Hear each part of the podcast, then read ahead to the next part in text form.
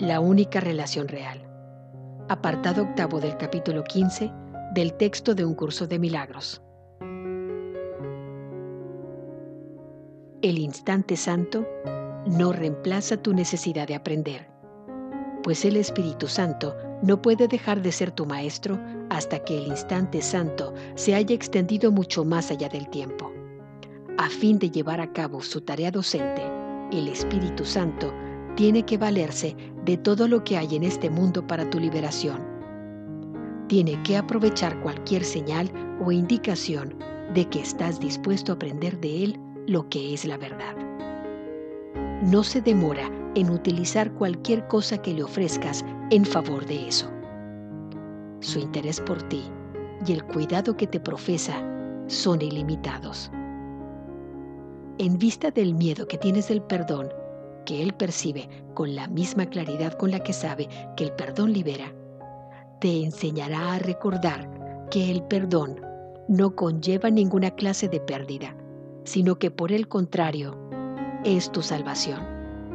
Y te enseñará a sí mismo que perdonando completamente, es decir, reconociendo que no hay nada que necesite ser perdonado, quedas completamente absuelto. Escúchale gustosamente y aprende de él que no tienes necesidad de relaciones especiales en absoluto.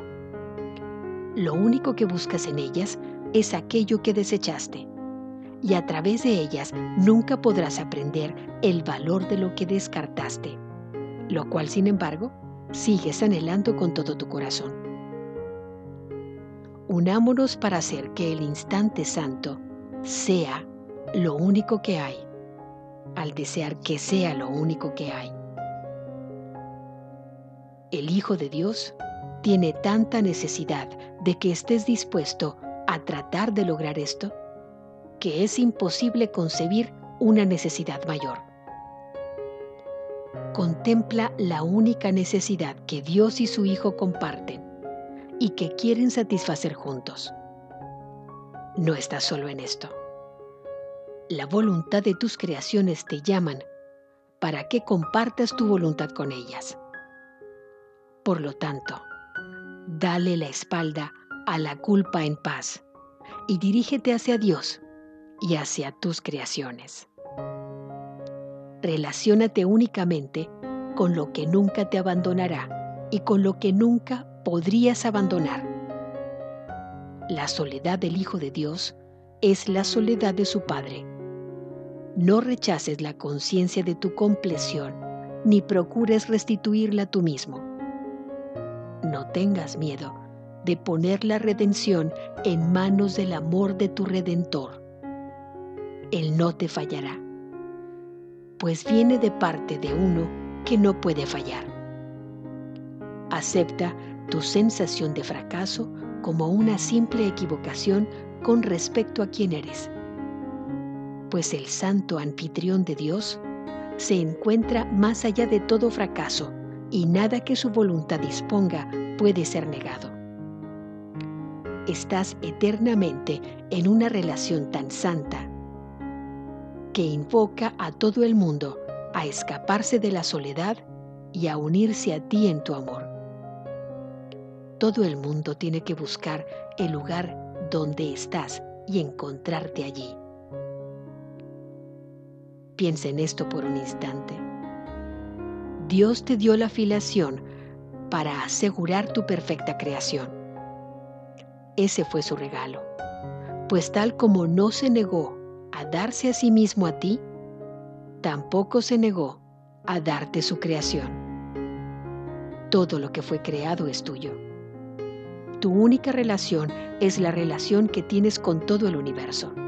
Y ese universo al ser de Dios, está mucho más allá de la mísera suma de todos los cuerpos separados que percibes. Pues todas las partes del universo están unidas en Dios a través de Cristo, donde se vuelven semejantes a su Padre. Cristo sabe que Él no está separado de su Padre, quien constituye su única relación, en la que Él da tal como su Padre le da a Él. El Espíritu Santo es el intento de Dios de liberarte de lo que Él no entiende. Y por razón de la fuente del intento, éste no puede fracasar. El Espíritu Santo te pide que respondas tal como Dios lo hace, pues quiere enseñarte lo que no entiendes. Dios responderá a toda necesidad, sea cual fuere la forma en que ésta se manifieste. El Espíritu Santo, por consiguiente, mantiene este canal abierto para recibir la comunicación de Dios a ti y la tuya a Él. Dios no entiende tu problema de comunicación, pues no lo comparte contigo. Tú eres el único que cree que es comprensible. El Espíritu Santo sabe que no lo es y sin embargo lo entiende porque tú lo inventaste. La conciencia de lo que Dios no puede saber y de lo que tú no entiendes reside únicamente en el Espíritu Santo.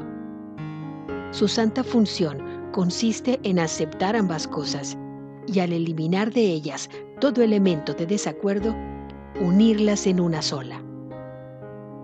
Él hará eso porque esa es su función.